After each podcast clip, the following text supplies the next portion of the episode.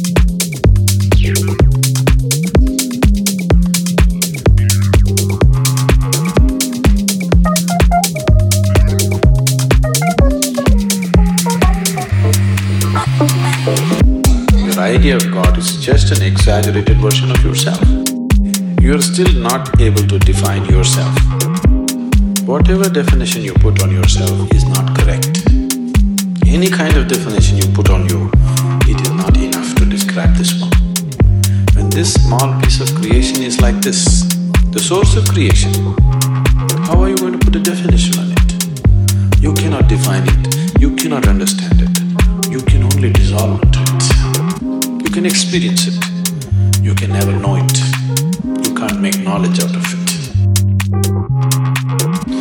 Whatever knowledge you have about God is just pure nonsense, cultural nonsense.